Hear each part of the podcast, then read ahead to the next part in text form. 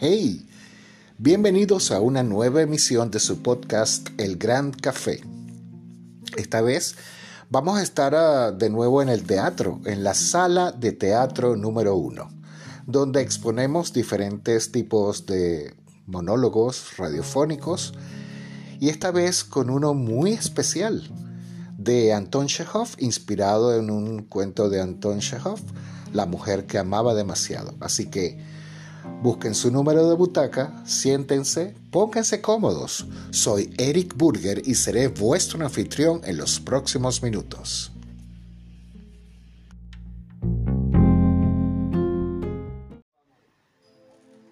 Una buena mujer.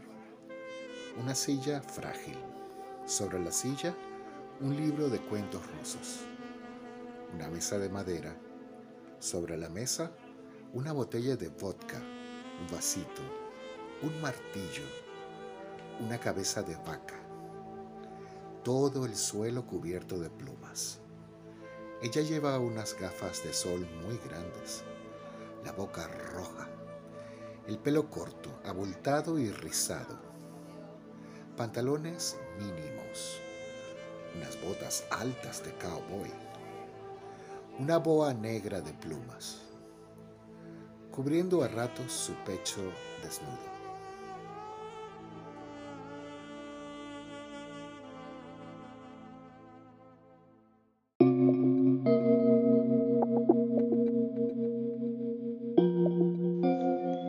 Yo creo en Dios.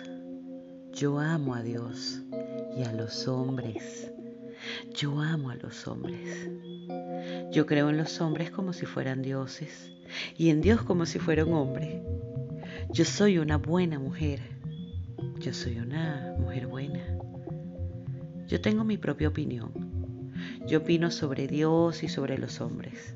Sobre mí, opinen ustedes lo que quieran. Yo sé quién soy. Yo soy una mujer que ama demasiado. Demasiado. Que es demasiado. Los demasiados se miden por encima o por debajo del centro. De izquierda a derecha o al contrario. A partir del medio. ¿Cuál es el medio y el punto? Y el punto medio. ¿Y hasta dónde llega lo que se sale del medio? ¿Cuánto mide un demasiado? Pesa. ¿Cuándo empieza el demasiado? ¿A partir de cuándo empieza a ser demasiado? ¿Y quién marca lo que es justo, correcto o equilibrado? Porque ¿a partir de cuándo el amor, o eso que se entrega y se superpone, comienza a ser demasiado? ¿Y por qué el centro o el amor explotan y se derraman todos los bordes del amor?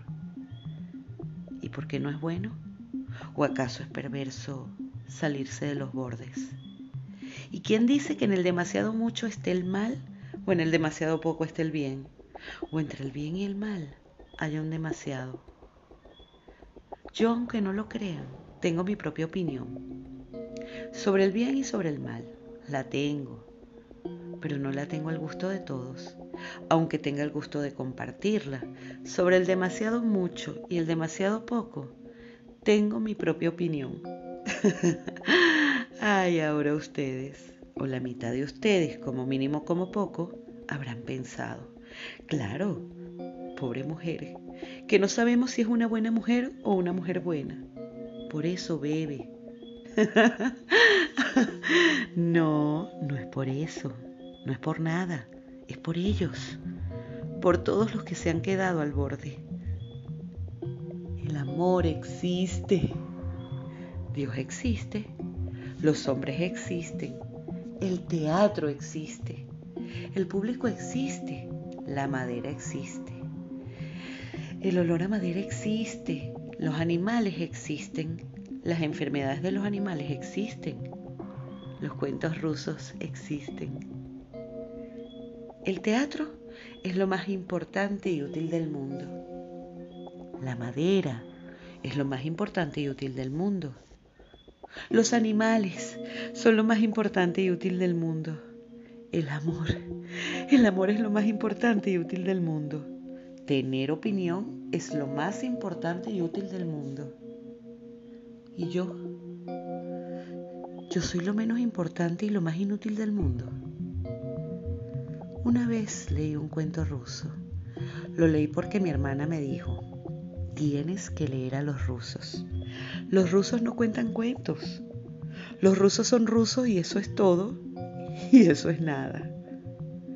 En los cuentos rusos no hay tiempo de darse cuenta de lo que pasa, porque pasa de todo, todo el tiempo. Hay una luz de invierno en los cuentos rusos que me hace ser mejor persona. Hay jardines que se acaban, bosques que se venden, personas que se aman, hombres que se callan y médicos, muchos médicos y también veterinarios, casas de campo, gaviotas muertas, teatros frente a lagos, viento. En los cuentos rusos hay filosofía y esto no lo digo yo, que me lo dijo mi hermana. A mí, a mí me gustan los hombres. Me gustan hasta de fallecer. Cuando me enamoro, elijo. Elijo enamorarme. Sí. No es una cosa tonta que me pase de pronto como si yo fuera tonta. Yo no soy tonta. Me enamoro porque no soy tonta y por eso no me enamoro de hombres tontos. Al contrario, me enamoro de hombres que lloran. Los hombres tontos no lloran.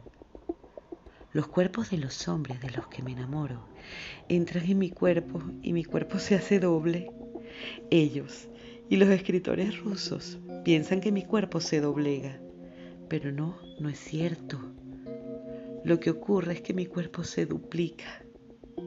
Cuando me enamoro, se me hinchan los pezones, se me inflaman los labios, se me abren los ojos, se me alargan los dedos, me crece el pelo, las ideas, las uñas, las opiniones, los lunares, las ilusiones y las certezas. Corro al mercado y compro frutas y flores como si estuviera avecinándose un huracán. Limpio los armarios y los lleno de manzanas, acorto todos los bajos de mis vestidos y rajo mis pantalones. Me depilo el cuerpo enterito y subo las escaleras de mi casa arriba y abajo, como si toda yo fuera el rabo de un perro al que acaban de abrirle la jaula en la que llevaba encerrado un invierno entero, o dos, o cientos de inviernos rusos. El suelo por donde piso se llena de plumas y vuelo.